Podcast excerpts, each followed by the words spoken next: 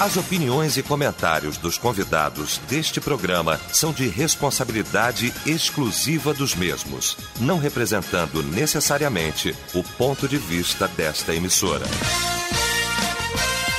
A partir de agora, debate Melodia.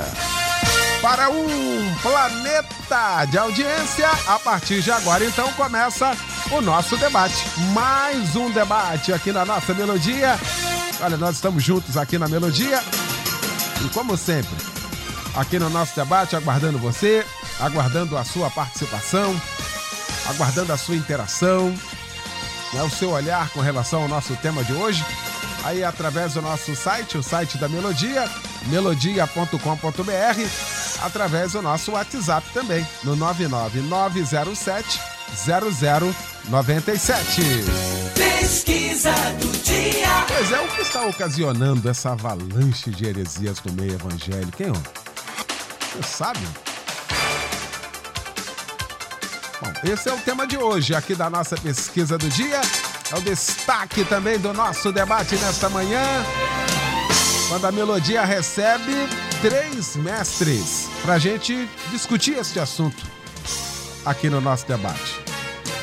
Pastor Teodomiro José de Freitas, da PIB da Pavuna. O pastor Humberto Sequeira, da Igreja Batista Monte Hermon, em Teresópolis. O pastor Walter Júnior, pastor da Igreja Batista no Rio da Prata, em Bangu, presidente da Convenção Batista Carioca. Vamos começar então esse nosso debate orando e o pastor Walter Júnior vai estar orando, abrindo o nosso debate de hoje.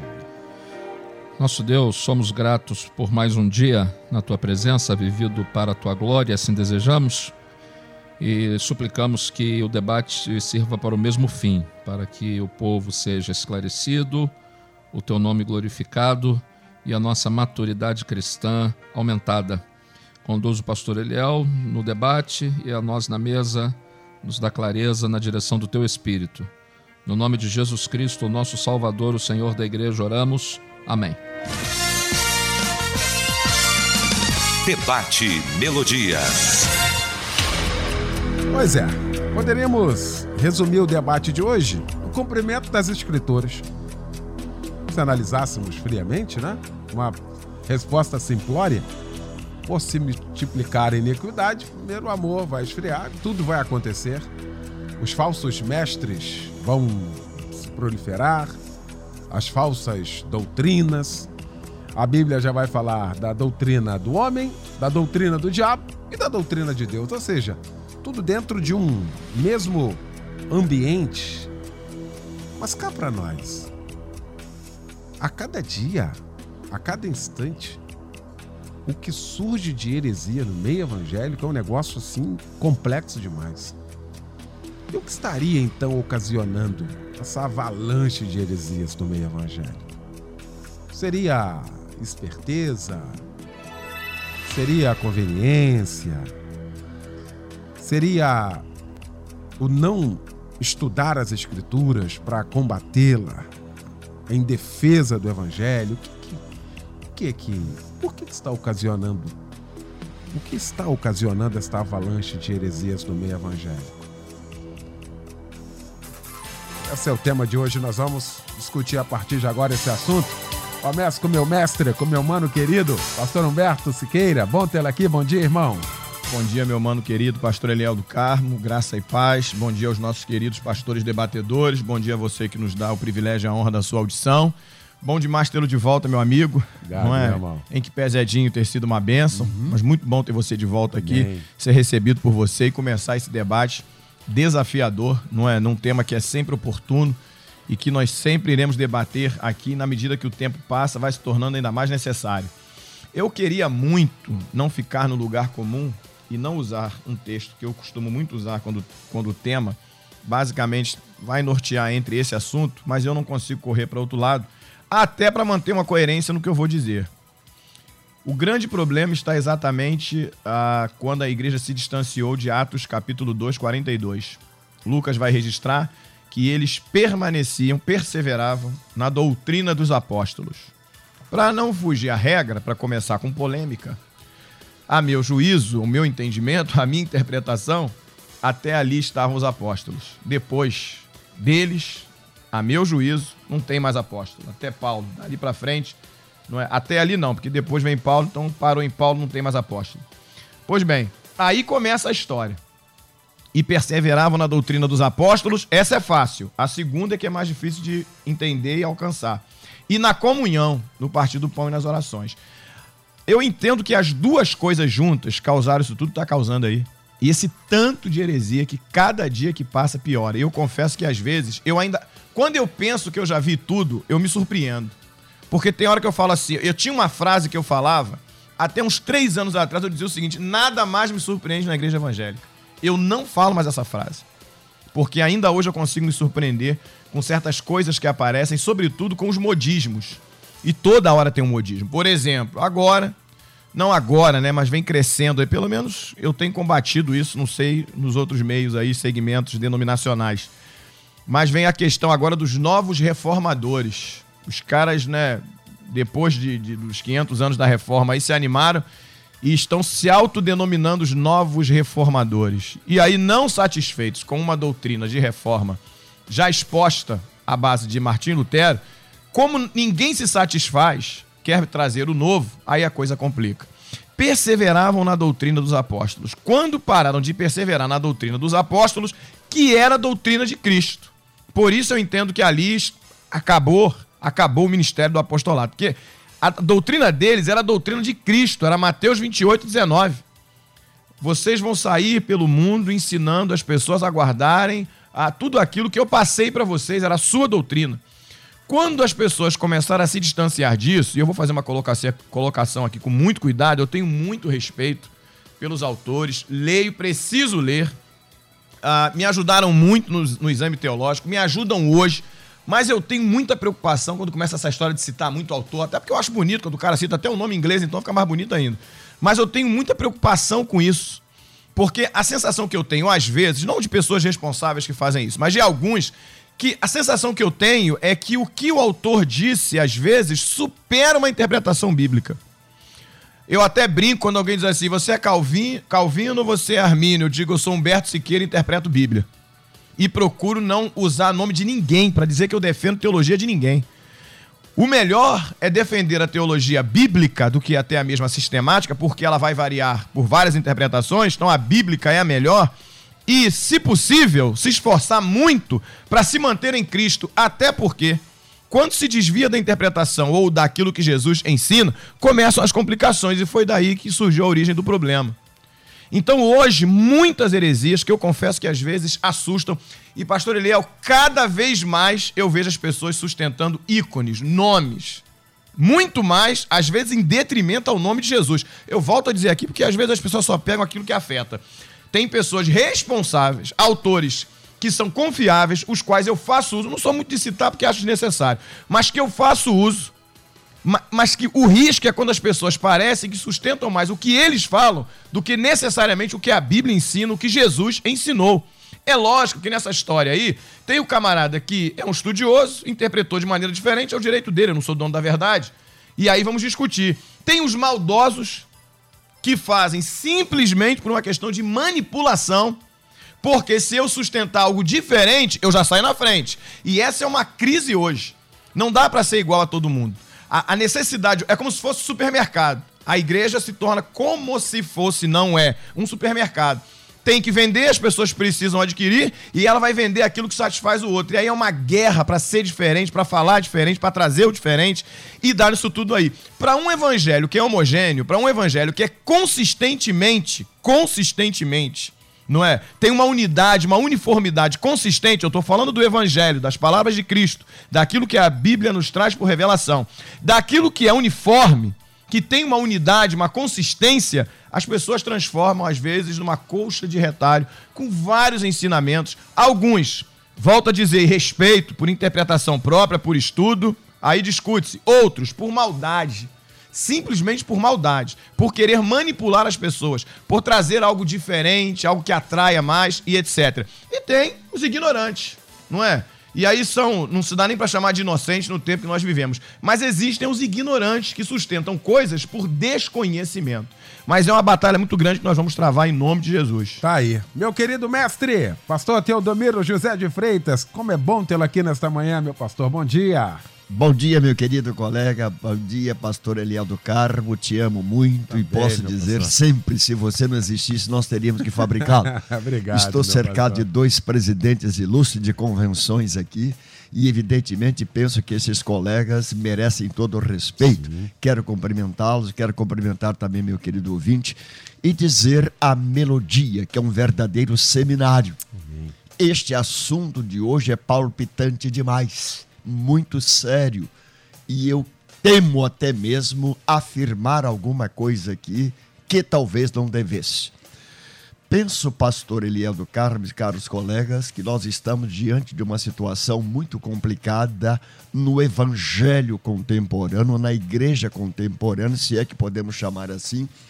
Mas tudo isto é resultado, evidentemente, de profecias bíblicas. Parece que o irmão citou aí a chave da história, por se multiplicar a iniquidade, ou também por estarmos vivendo a síndrome dos últimos tempos, estas coisas acontecem, teriam que acontecer, assusta bastante, mas nós não podemos ficar à margem.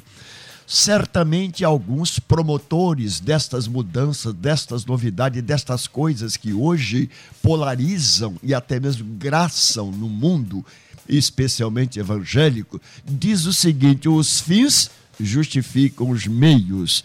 E muita gente está usando esta filosofia marxista ou comunista de ontem para tentar justificar suas maneiras, suas ideias, suas crises, suas convulsões e sua até mesmo apostasias.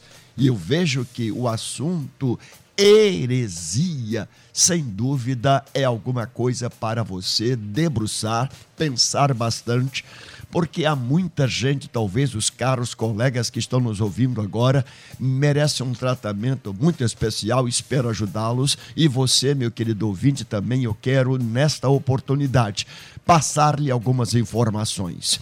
Quando o pastor Humberto citou aqui Atos dos Apóstolos, eu vou também por esta esteira, penso que a igreja deveria satisfazer-se com os atos apostólicos e continuar na mesma esteira. Todavia, a igreja parece que entrou num descarrilho ou num desvio, e o termo herege exatamente tem esta conotação de desvio, descarrilho, ou coisa que a pessoa ontem estava tão bem, de repente parece que entrou num atalho ou num desvio, ou está buscando a lei do menor esforço, a moda Roboão. Se eu não posso ter o ouro, eu faço de prata. E muita gente hoje está deixando os caminhos do Senhor, a palavra do Senhor, os fundamentos do Senhor, está buscando alguma alternativa menos pesada, ou menos coerente, ou mesmo menos de santidade quando ainda eu me reporto a Efésios capítulo 4, verso 30, quando diz: uma só fé, um só batismo, um só Senhor, enfim, nós temos estes princípios que, evidentemente, os batistas, estou diante de um presidente de convenção aqui, ele sabe muito bem disso, que nós temos princípios que são, sem dúvida alguma, os melhores no tempo, na história, no espaço. Estou diante de um presidente de convenção também nacional, a quem devo todo o respeito e carinho, porque nós todos somos batistas, o irmão que é da Assembleia de Deus, pastor Ilha do Cabo, também tem seus princípios, mas todos os nossos princípios estão calcados na palavra de Deus. E como disse o grande pregador, historiador, homem de Deus de ontem, John Stott, naquilo que é essencial, nós temos unidade. Estes princípios regem a nossa vida, estes princípios norteiam a nossa vida. E eu estou muito seguro quanto àquilo que abracei um dia como pastor. E hoje eu vejo que há um arquipélago, há uma ilha, há um coxa de retalho. As pessoas estão tentando fazer da igreja do Evangelho de Cristo Jesus uma coisa de pouca importância. Martinho Lutero, quando diz também sola a escritura, sola fide, sola graça, solo Cristo e glória só a Deus, parece que as pessoas também não estão atentando para esta verdade. Então nós precisamos de ter muito cuidado. Salmos 11, versículo 3 diz assim: desfeitos os fundamentos da justiça, ou quando os fundamentos alicerçam as coisas basilares da nossa fé forem desfeitos, o que poderá fazer o justo? E aí então nós podemos pensar, parece que a barreira deste fundamentalismo teológico, eclesiológico, estão se rompendo. E nós estamos pagando alto preço. E hoje, qual é a última novidade? O que que você está querendo saber? Caro colega, meu caro irmão, nós todos estamos até mesmo preocupados com tanta novidade que é lançada no mercado evangélico. Tá aí. Pastor Walter Júnior, meu irmão, saudade de você, meu pastor querido. Que bom tê-lo aqui nesta manhã. Bom dia. Bom dia, Léo. Bom dia. É muito bom estar com você de volta aqui no debate.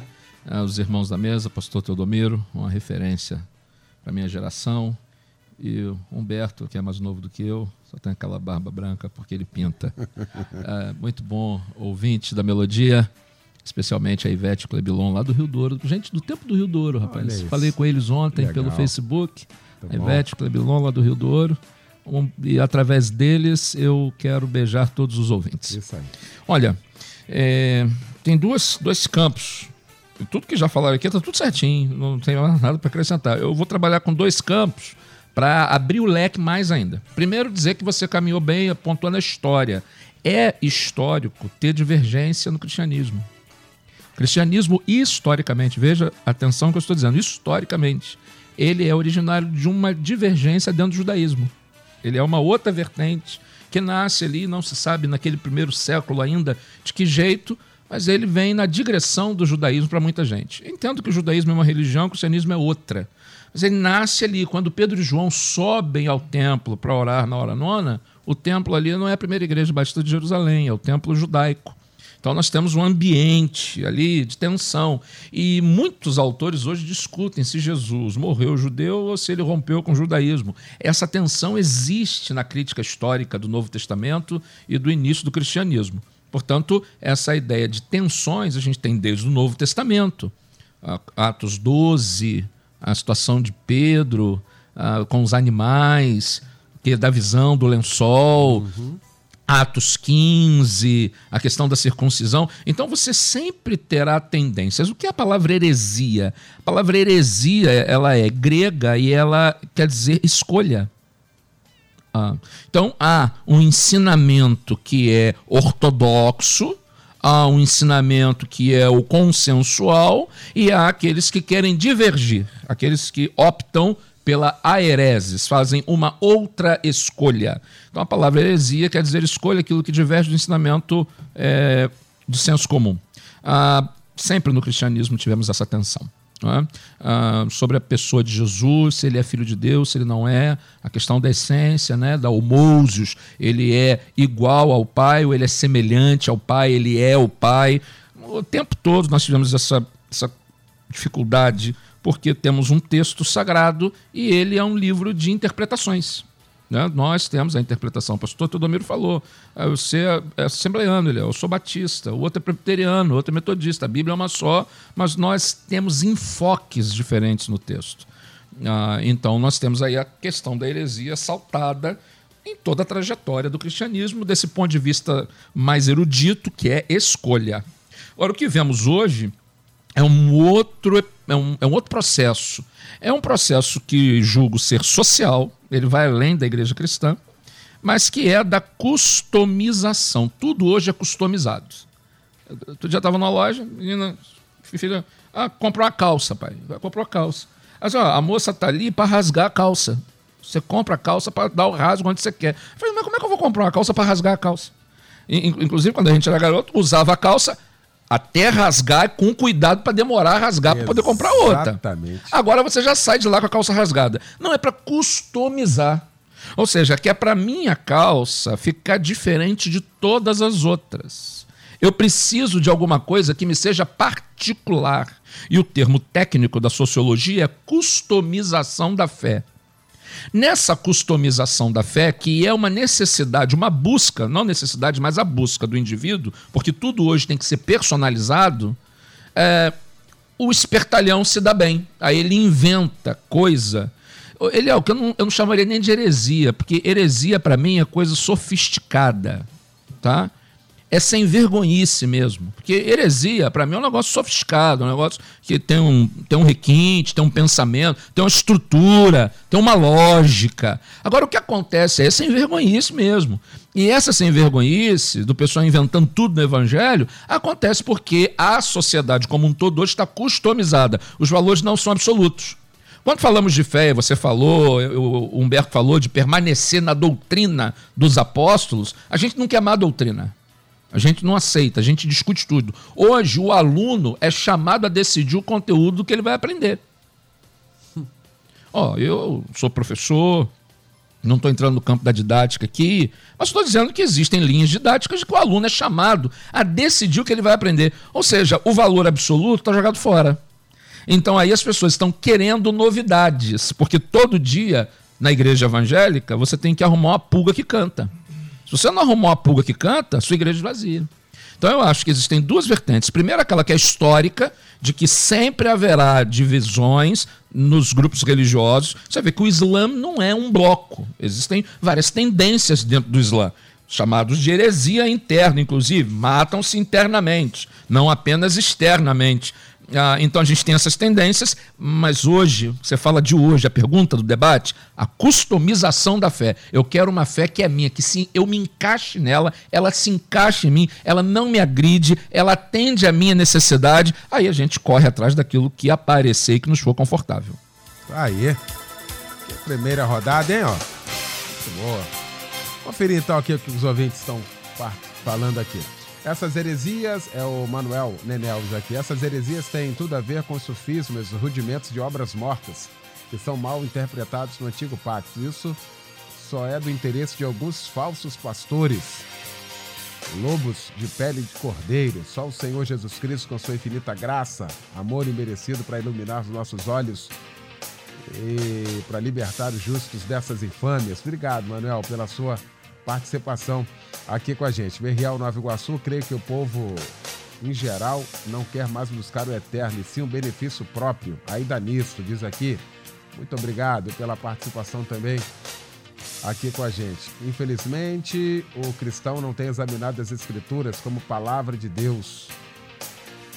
Ah, pega a Bíblia lá uma vez ou outra para ler, simplesmente acreditando que, que está sendo falado nas igrejas, aonde ia Líderes religiosos nem sequer mencionam as sagradas escrituras ou abrem durante o culto.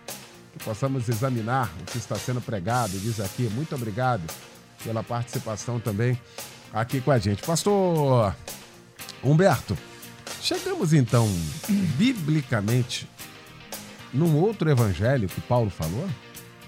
Já de fato, porque a gente eu a gente está debate já há bastante tempo Há um tempo atrás a gente tinha medo de falar isso, asseverar essa questão. O apóstolo Paulo vai falar assim, mas ainda mesmo que nós, eles lá, eles. Eles. Eles, né?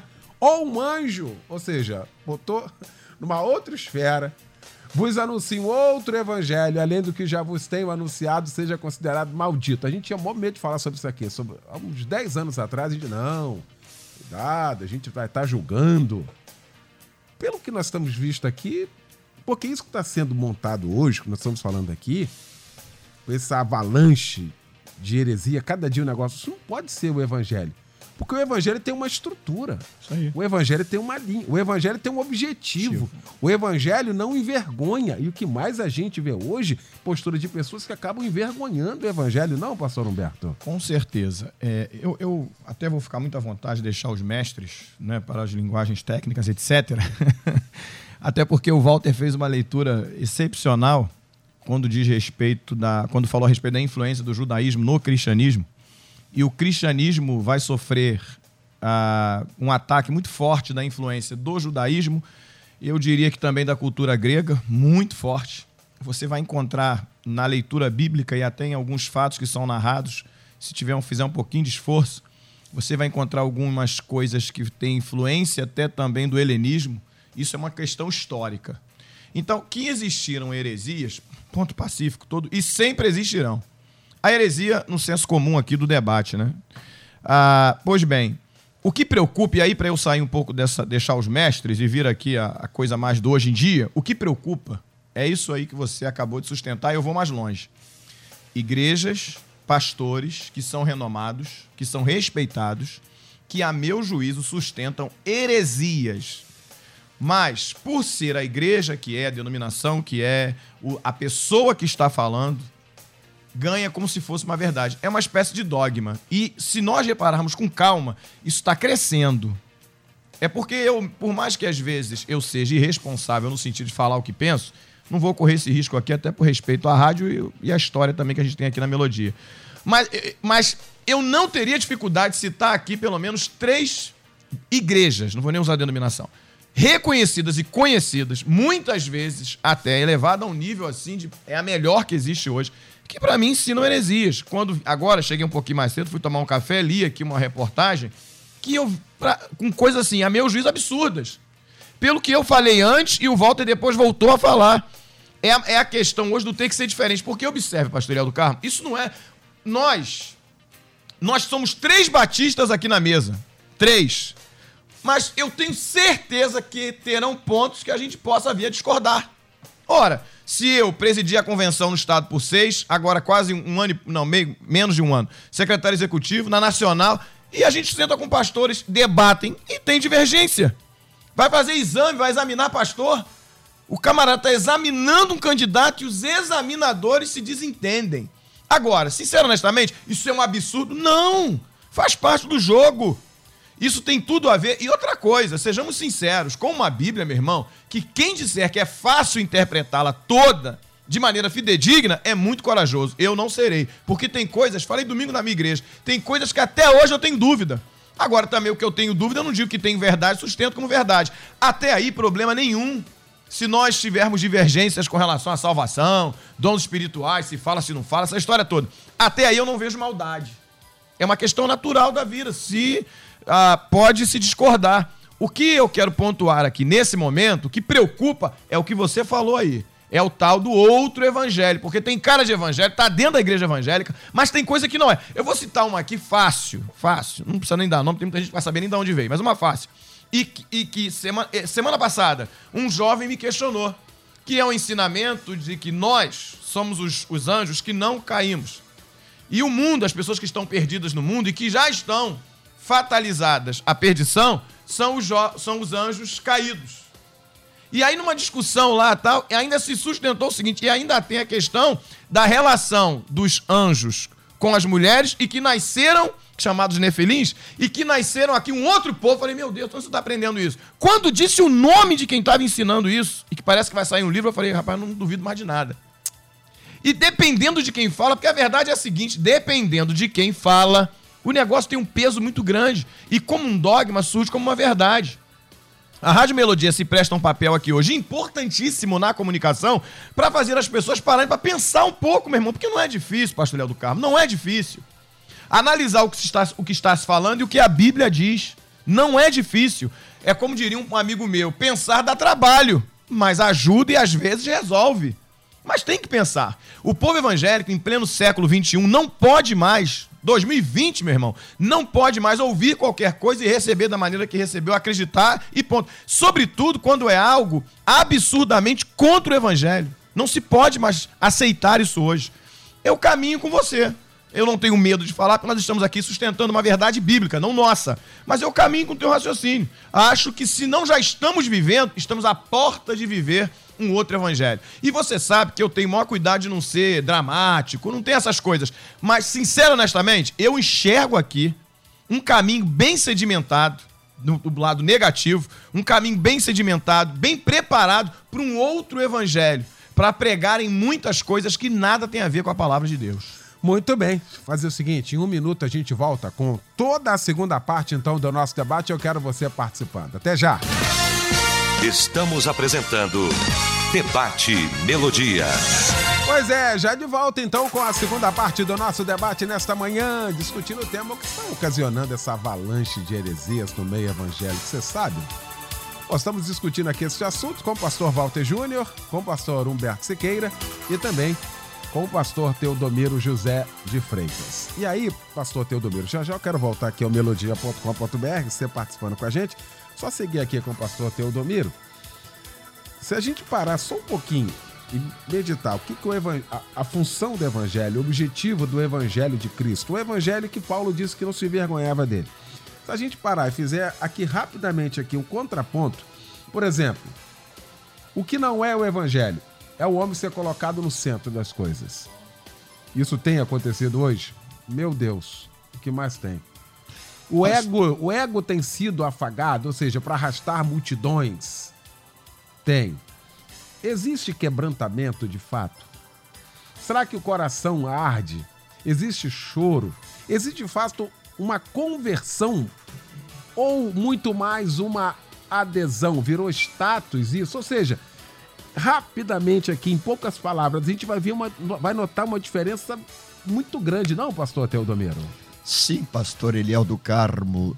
Hoje, com esta avalanche de heresias que está agraçando no meio evangélico, com prejuízos tanto para tanta gente, para milhões de pessoas que já não acreditam mais na igreja institucionalizada, não acreditam mais no poder do evangelho, certamente eu penso que é hora de nós voltarmos às origens, antes que seja tarde demais, quando Pedro diz lá na sua epístola primeira, capítulo com muita propriedade, capítulo primeiro também, que há pontos difíceis nas escrituras e as pessoas, ao seu bel prazer, torcem para a sua própria perdição. Isto é lamentável. Quando o irmão aí evoca o pensamento de Paulo, segundo Gálatas, as pessoas estão procurando um outro evangelho, menos de santidade, nada de conversão, nada também de arrependimento e que não promova também mudanças tantas, as pessoas estão dizendo: olha, eu quero ser evangélico ou cristão, mas eu não gostaria que mudasse tanto na minha vida, como a história do povo judeu, quando o faraó, dentro da sua visão, permitiu que o povo saísse, ele diz: olha, vocês podem ir, mas não vão tão longe, não. Sirva o Deus aqui mais próximo. É a história hoje de tanta gente que diz: olha, eu até gostaria de ir na igreja, gostaria de estar na igreja, mas o pastor é um tanto exigente, mas este evangelho é um tanto ah, forte demais. Santidade para quê? Conversão também não precisa. Eu também estou bem na minha igreja. Portanto, pastores, companheiros aqui, você aí, meu querido ouvinte, o que nós temos observado hoje, sem muita discussão, é o seguinte: não está havendo mais conversão de pessoas para o Evangelho de Cristo Jesus. E quando se fala também santidade, em novidade de vida, em vestir exatamente a roupa de um santo, de um cristão, nós que temos a ideia de que o Evangelho de Cristo é alguma coisa muito séria, muito profunda, é apostólico e que o Evangelho é Cristo Jesus e não há outro. E o que estão fazendo hoje e o que estão buscando hoje e as novidades que estão sendo lançadas hoje no mercado parece que assusta bastante. E eu espero que os nossos queridos colegas pastores nos ajudem para que descobramos o viés, a medula espinhal, porque existe uma medula espinhal. Qual é? É apostólica e eu quero ser cada vez mais bibliocêntrico, cristocêntrico, logocêntrico, pneumocêntrico e para não ser tão teológico, não espiritualizar tanto, eu quero que a Bíblia prevaleça. Muito bem. Ainda nessa esteira aqui, a palavra do pastor Walter Júnior no início, o pastor Walter Júnior fez uma leitura aqui maravilhosa, histórica sobre essa questão. E ainda assim, voltando em Atos 15, que talvez seja o grande, o grande embate né, de Pedro e Paulo, né? E o texto vai dizer que sim, e não foram poucas brigas, não. Sim, O embate foi forte. sim. Mas para quê? Mas para acertar. Dali não surgiu uma outra igreja, dali não surgiu. Não, a gente quer unificar exatamente o entendimento aqui, para a gente não criar isso. Ou seja, é para resolver, de- ao contrário dos dias de hoje, Pastor Walter. Inclusive, hoje o pessoal diz: não, não tem problema, não. Estamos em paz. Aí sai e abre outra igreja. Porque lá eles, ten, lá eles tensionaram para se manterem unidos. Hoje, pr- promulga-se uma falsa paz para provocar divisão. Eliel, tem uma música, eu não chamo nem de música, é hino.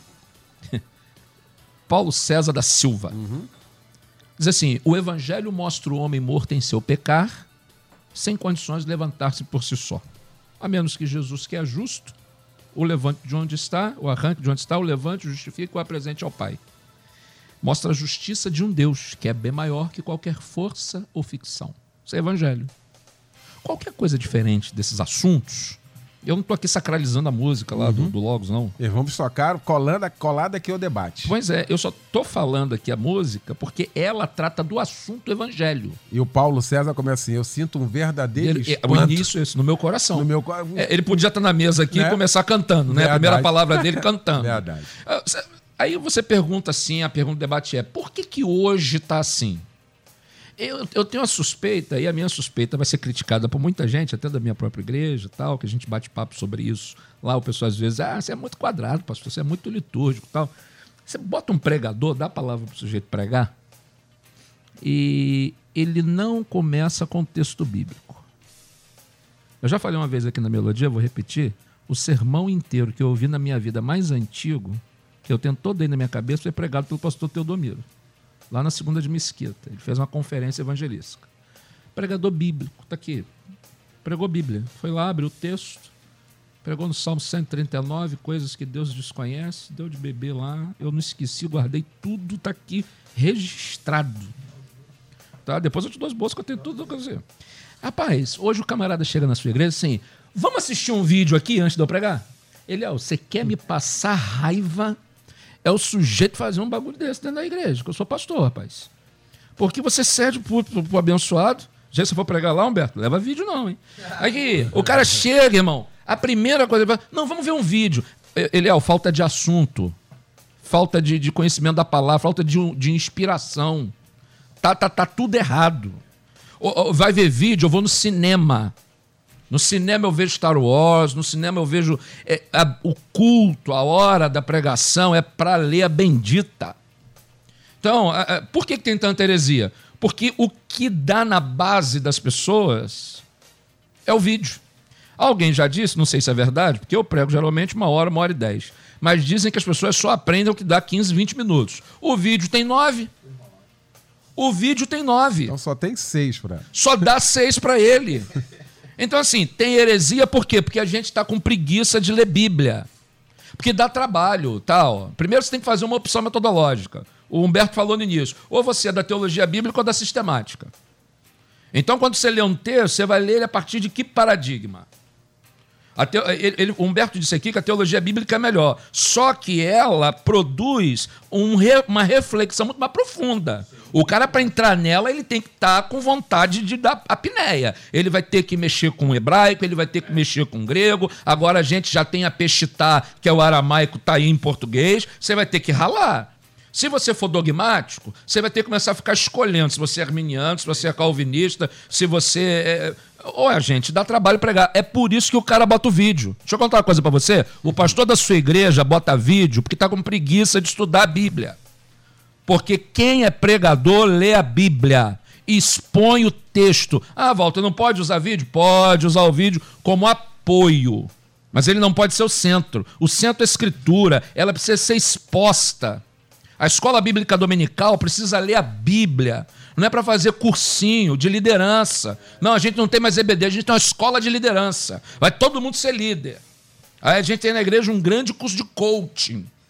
Gente, aí vai dar ruim. E vai ter problema. Vai ter outro. Aí já é outro evangelho. Quer dizer, é outra coisa que não evangelho.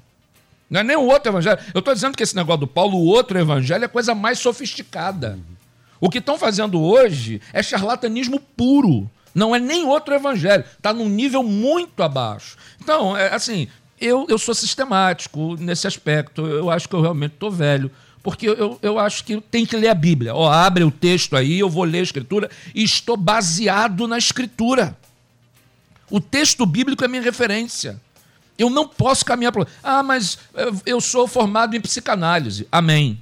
Não, eu sou psicólogo, maravilha. Eu sou do direito, excelente. Ou como eu sou historiador, maravilha. Mas o centro tem que ser a Bíblia. Você pode se utilizar das outras ferramentas, mas o centro é a escritura. Aí você pega uma sociedade, como eu falei, customizada, que quer tudo a sua moda, né? a sua imagem, a sua própria semelhança.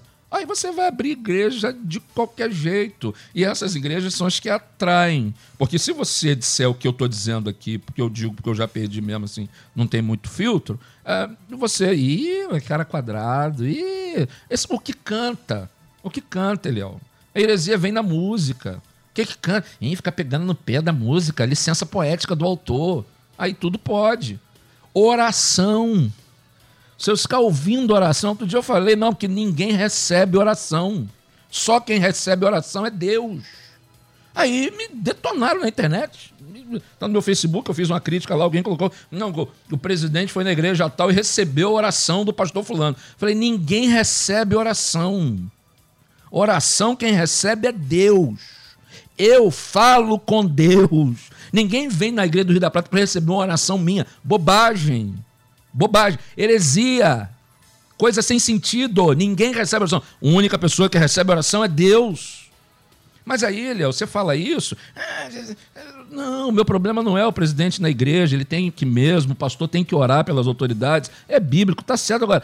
O presidente não recebe oração. Alguém ora em favor de, por alguém. Ou aquele alguém ora a Deus mas ninguém recebe oração, porque receber oração é atributo de Deus. Ou seja, é algumas coisas que quando você começa a falar, você vira o chato. E aí é que o Humberto falou que o debate se propõe a fazer um papel excepcional, que é levar o povo a pensar, porque a gente vai engolindo todas essas coisas sem pensar e a responsabilidade, aliás, das heresias, assim, na minha leitura, é do pastor, porque é o púlpito. É ele que tem lá o papel de alimentar a ovelha. É ele que é o intérprete da escritura. A ele é dado, como a gente chama, o ministério da palavra. E a fé vem pelo ouvir e ouvir o quê? A palavra de Deus. Se é pregada a palavra, se crê no evangelho. Quando não se crê no evangelho ou se crê em outro evangelho, é porque a palavra está falhando. E é assim, é triste, porque de vez em quando eu escuto alguém que passou por mim ou que está comigo falando alguma coisa que está equivocado. Ou seja, a falha é dele? Não, a falha é minha.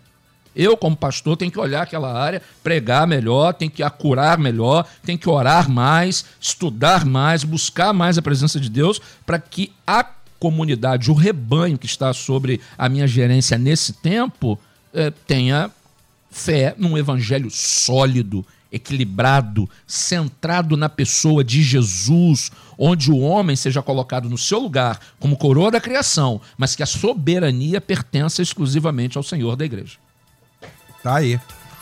Ah, um ouvinte diz aqui: eu fui numa igreja e o filho do pastor citou a letra de uma música de uma banda não evangélica ao invés de falar da imensidão que a Bíblia tem. Diz aqui, obrigado. Pastor tem coisa exatamente aqui essa, essa questão. Falou do vídeo, mas ele tem tantas outras coisas, né?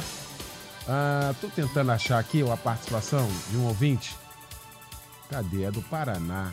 Achei interessante aqui que vai acabar corroborando aqui com o que nós estamos falando aqui. Em suma, ele está dizendo que o que acontece hoje, os pastores. Ah, tá. Ah, João Soares, Paraná. Hoje os líderes das igrejas não estão com medo do inferno, estão com medo de perder membros. E começam a praticar o lúdico e a heresia, ocasionando o esfriamento das igrejas. Obrigado, João, pela participação. Falar um negócio então aqui, aproveitar aqui dificilmente, dificilmente, a gente vê a pregação de João 10, 10 como para pastores. É verdade. Quem leva a culpa ali é o diabo. por inferência, Jesus é o bom pastor, mas ele fala que tem o quê? Tem um mercenário. Aí a gente coloca, É. por inferência, o diabo, né? Inclusive, desculpa. Inclusive, uma vez eu falei isso aqui no debate, que ali naquele texto ele está fazendo menção ao ladrão Sim. por inferência do diabo. Eu apanhei, viu? Como se eu estivesse errado por dizer isso, não é? É, é- é- o que ele fala aí é corretíssimo, pastor Eliel, e de tudo que foi dito aqui, o que o Walter sustentou, ah, eu acho que quinta-feira passada na igreja eu falei, ó, se você discordar, você, vai, você pode ir embora procurar outro lugar com o que eu vou falar aqui agora. E aí ficou tudo. Até alguns riram, né? Pela coragem e tal. Porque eu fui exatamente por esse caminho. As pessoas hoje estão se preocupando muito. É isso aí que o ouvinte falou. Em perder ovelhas, em perder, sei lá se é ovelha, perder membros. E aí o camarada se esgota, se arrebenta todo para tentar dar alguma coisa que prenda a pessoa. E parece, para eles, que o evangelho só não é suficiente. Ora, hoje, Walter falar aqui, Escola Bíblica Dominical. Na nossa convenção, e quem está me ouvindo aqui sabe que isso é uma verdade, tem pastores, quando você fala de escola bíblica, ele fala, isso é é ultrapassado, pastor. Na nossa convenção, meu irmão. Humberto, você ainda tem escola dominical? Eu digo assim, a moda antiga. Separo classes. Separo as classes. Pra- Tem revista. É lógico que lá não se usa revista, só se usam revistas bíblicas. Agora vai estudar teologia ah, de Paulo, das cartas de Paulo, dos escritos de Paulo. Então, ou se, e revista da nossa convenção, porque confiamos naquilo que ensinamos. Só que hoje em dia não está fácil pastorear, não, meu irmão. Não está fácil. Tamanhos modismo que, que aparecem, as coisas que aparecem. Agora, deixa eu pontuar outra coisa aqui, pastor Eliel do Carmo, que ficou na minha, na minha cabeça. O Walter já falou muito bem nessa questão de hoje. Mas uma outra coisa que eu queria pontuar aqui rapidamente é o seguinte: heresias também surgem todas as vezes que alguém falar alguma coisa muito diferente, porque tem muita gente querendo ensinar o diferente. Porque o que tem já não serve mais. O camarada só sobressai se ele fizer algo diferente. E essa turma que tá vindo aí tá batendo nessa tecla. Muito bem. Quando alguém disser alguma coisa que você perceber que é diferente do teor bíblico, sabe o que você deve fazer? Analisar quem tá falando. Porque eu vou fazer uma colocação aqui sem medo de errar. Muitas heresias surgem de valores empíricos. Vou explicar o que eu estou dizendo. É, o Walter sustentou um negócio aqui que eu falo muito. Inclusive, quando eu falo do- daquele filme Deus Não Está Morto, eu- as pessoas não gostam do que eu falo. Mas eu, eu, eu fico assim, impressionado. Eu gosto de pensar quando alguém vem com um conceito, com algo formado, pensado, não por valor empírico. Por exemplo, eu tenho repetido isso muito nas minhas mensagens. Você tem que aprender a pensar e criar um entendimento a partir de um ensinamento de Jesus. Eu vou dar um exemplo de um texto aqui, que todo crente gosta. João 16, 33. Porque no finalzinho vai dizer, ele diz assim: Estas coisas vos tenho dito para que em mim vocês tenham paz. Eu venci o mundo. É, tenham bom ânimo, eu venci o mundo. Tem gente que acrescenta. E você vai vencer também. O que por inferência, por, é, de maneira implícita, quer dizer, mas tem uma- uma- um contexto, mas não está explícito. E aí o cara pega esse texto aqui, olha, tem de bom ânimo, porque Jesus venceu o mundo, você vai vencer tudo. Daqui surge heresia. O que não se presta atenção é que ele fala assim: estas coisas vos tenho dito. Ora, do 13, meu irmão, do cenáculo, até o 16, porque o 17 é a oração, ele vai ensinar muita coisa. Que as pessoas acabam esquecendo. E aliás, o capítulo 16 é um filme, é um filme de terror, né? De terror. Que ele chega e fala assim: Eu não vou falar mais, não, que vocês não vão aguentar. Não, ô, Eliel, eu gosto quando ele fala assim: vocês estão me vendo agora, não vão me ver daqui a pouco, depois me verão de novo. Aí os caras, ué, mas como assim? Ele começa a falar o que vai acontecer, das dores, do sofrimento. Então perceba, essas coisas vos tenho dito. O cara só pega a frase de efeito. E, e eu acredito nela, entendo o contexto. Só que ele só pega a frase de efeito. Olha, tem de bom ânimo porque Jesus venceu muito, vai vencer também. Aí, para encerrar essa fala aqui, é o seguinte. Todas as vezes que alguém sustentar alguma coisa diferente do evangelho, preste atenção em quem está falando. E eu não estou falando aqui de moral, não estou tocando nesse ponto aqui. Eu estou falando da interpretação dele, em que pese até possa haver a questão da moralidade. Por exemplo, campo fértil, fértil para heresia, graça. Graça do seu evangelho pregado pela graça, graça do Senhor Jesus Cristo. O campo fértil. Eu aprendi cedo na escola dominical uma definição para graça fácil, né? O que é graça? Favor imerecido. Meu irmão, os caras pegaram isso aqui, fizeram uma lenha. E aí você pega pessoas renomadas que tiveram uma experiência frustrante, decepcionante dela própria, mas para adaptar e adequar a sua vida agora, a sua realidade, a Bíblia usa a graça. É- Quem é bem inteligente entende o que eu estou falando. Ou quem tem um pouco de conhecimento sabe o que eu estou falando. É muito comum um valor empírico. Por que, que eu questiono a história do Deus não estar morto? Porque o professor discute, discute teologia, filosofia, discute, discute, que para mim, sem nenhuma arrogância, é uma discussão até superficial. Quando chega no final, o, o- o aluno quebra o negócio. Quando o professor diz assim, eu odeio Deus. Aí o aluno, é, você odeia alguém que não existe? E aí descobre-se que o camarada é ateu porque ele teve uma experiência frustrante com Deus. Deus não atendeu uma oração dele. Para mim, desmontou tudo. Desmontou tudo. Porque eu não posso sustentar nada por valor empírico. Por uma experiência que eu tive pessoal. Senão seria muito fácil. Eu pego as minhas experiências pessoais, encontro subsídio na Bíblia e vou defender a meu favor. Só que não é assim. Então, preste atenção. Outro, outro pra encerrar aqui, um ponto interessante é aquele negócio de dízimo, é sobre dízimo.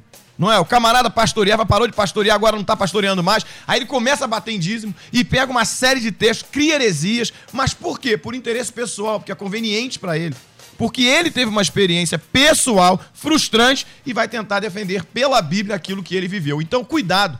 Ouviu alguma coisa que é contrário ao teor bíblico, ao ensinamento bíblico, tem que analisar por que está dizendo. E qual é o conteúdo disso? Na verdade, da onde foi formado esse conceito? Porque muitos são meramente formados por experiências pessoais. Pois é.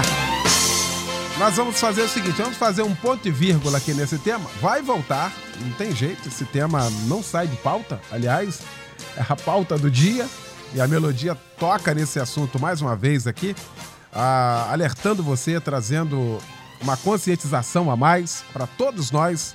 Estamos inseridos aqui dentro desse contexto. A gente vai botar um ponto e vírgula, a gente volta em breve com este assunto mais uma vez aqui no nosso debate. Eu quero agradecer essa mesa que se formou, esses mestres queridos. Ah, quero agradecer meu querido pastor Teodomiro José de Freitas, da PIB da Pavuna, na Avenida Pastor Martin Luther King Jr., 13.800, na Pavuna. E dizer, e perguntar, meu querido mestre, depois de tudo isso que discutimos aqui hoje, pastor Teodomiro, o que fica para nós então? Pastor Eliel, eu penso que nós estamos vivendo realmente alguns sinais dos últimos dias. E um deles, a Bíblia diz claramente, através do apóstolo Paulo, o Espírito expressamente diz que nos últimos tempos muitos apostatarão da fé, isto é, desviarão, afastar-se-ão e buscarão coisas, evidentemente, que talvez mais lhe convém. Aí Paulo também vai dizer, numa outra palavra, muitos não suportarão a sã doutrina, a palavra de Deus, o evangelho de Cristo Jesus, isto que é fundamental, que é alicerce, que é base, que é a nossa medula espinhal, todos nós que estamos aqui, e nos entendemos assim, penso que muitos colegas também, pastores respeitáveis, têm esta medula espinhal do Evangelho de Cristo Jesus. E tudo mais que os homens hoje, talvez voltados para si mesmos, ou para os seus interesses, ou para o seu egoísmo, dentro disso que o pastor Walter mencionou aqui, o negócio está muito lúdico, o negócio está muito de vídeo. O negócio hoje é apresentar alguma novidade, substituindo até mesmo a palavra de Deus. Pastor eh, Humberto também citou o caso.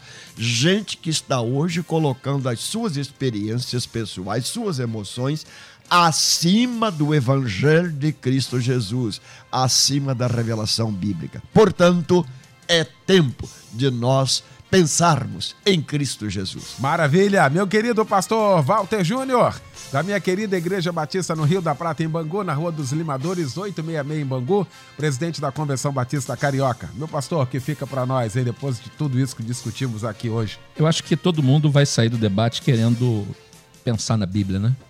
Ouvir canções, palavras, sermões, ah, centrados na Escritura. Eu acho que a Bíblia nos, nos livra de muita heresia. Nós vamos ter dificuldade, sim, lendo, lendo a mesma Bíblia, mas aquela dificuldade de quem quer acertar, não de quem quer dividir. Eu acho que um dos pontos altos do debate é- é- é- foi aquela sua é, ân- âncora, né? É, Pedro e Paulo estão lá tensionados, tentando unificar. Hoje as pessoas pregam uma falsa paz para dividir. É muito cuidado com isso. Deus nos abençoe prazer enorme estar aqui. Muito bom, Muito legal irmão. estar com a melodia, estar com os nossos ouvintes e com o Humberto, pastor Teodomiro. Que Deus abençoe a todos vocês. Maravilha, obrigado, pastor Walter Júnior. Meu querido pastor Humberto Sequeira, pastor da minha querida Igreja Batista é, Monte Hermon, em Teresópolis, na rua São Pedro 605, no bairro São Pedro, em Teresópolis. O que fica para nós, meu pastor?